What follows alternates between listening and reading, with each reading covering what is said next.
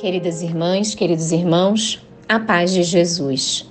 Aqui é Luziane Bahia e está no ar mais um podcast Café com Espiritismo. Neio Lúcio, no livro Alvorada Cristã, capítulo 21, conta-nos uma história cujo título é O Carneiro Revoltado. Diz o autor através da mediunidade de Chico Xavier. Certo carneiro muito inteligente, mas indisciplinado, reparou os benefícios que a lã espalhava em toda parte. E desde então, julgou-se melhor que os outros seres da criação, passando a revoltar-se contra a tosquia. Se era tão precioso, pensava, por que aceitar a humilhação daquela tesoura enorme? Experimentava intenso frio de tempos em tempos e, despreocupado, das ricas rações que recebia no redil, detinha-se apenas no exame dos prejuízos que supunha sofrer. Muito amargurado, dirigiu-se ao Criador exclamando: Meu pai, não estou satisfeito com a minha pelagem. A tosquia é um tormento. Modifica-me, Senhor. O Todo-Poderoso indagou com bondade: Que desejas que eu faça? Vaidosamente o carneiro respondeu: Quero que a minha lã seja toda de ouro. A rogativa foi satisfeita.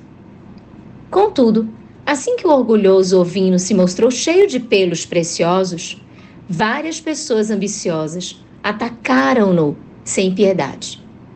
Arrancaram-lhe violentamente todos os fios, deixando-o em chagas. O infeliz, a lastimar-se, correu para o Altíssimo e implorou: Meu pai, muda-me novamente. Não posso exibir lã dourada. Encontraria sempre salteadores sem compaixão.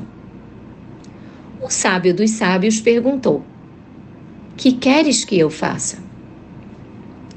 O animal, tocado pela mania de grandeza, suplicou: Quero a minha lã seja lavrada em porcelana primorosa. Assim foi feito. Entretanto, logo que tornou ao vale, apareceu no céu enorme ventania, que lhe quebrou todos os fios, dilacerando-lhe a carne.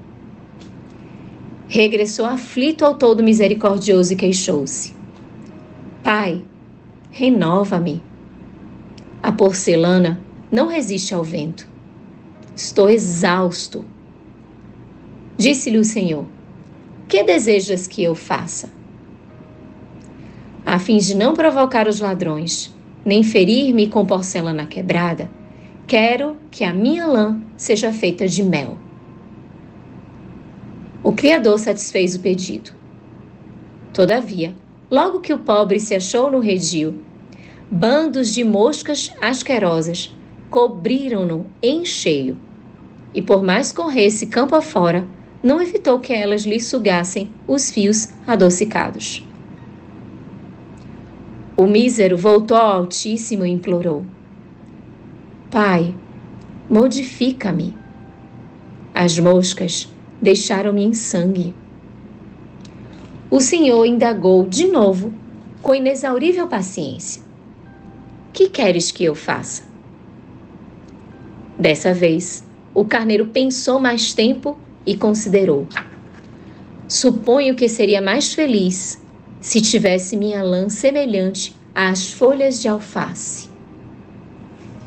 O Todo-Poderoso atendeu-lhe mais uma vez à vontade, e o carneiro voltou à planície, na caprichosa alegria de parecer diferente.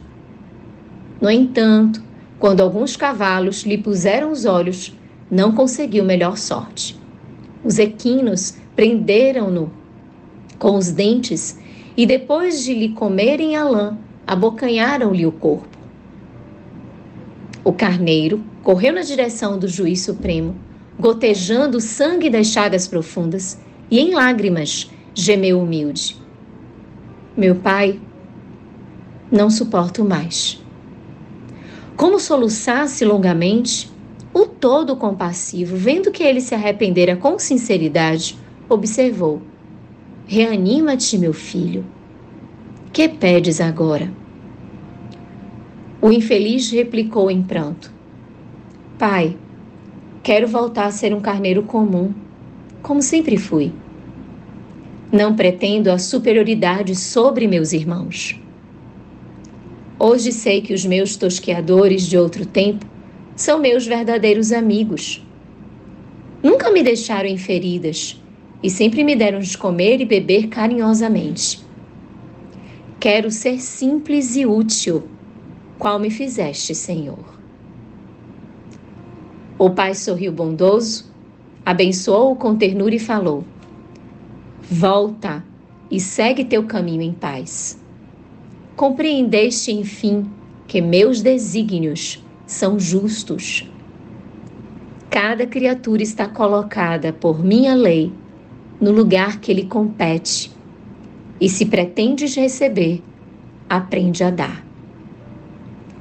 Então o carneiro, envergonhado, mas satisfeito, voltou para o vale, misturou-se com os outros e daí por diante foi muito feliz.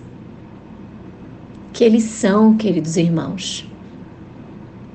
Diante desta mensagem tão sensível, que meditemos sobre a nossa realidade, sobre os desígnios de Deus em nossas vidas, sobre a justiça e a misericórdia que se debruçam sobre nós e o valor que atribuímos a cada uma destas experiências.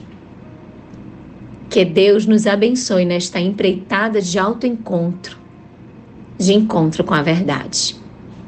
Com gratidão imensa no coração, um grande abraço e até o próximo podcast Café com o Espiritismo.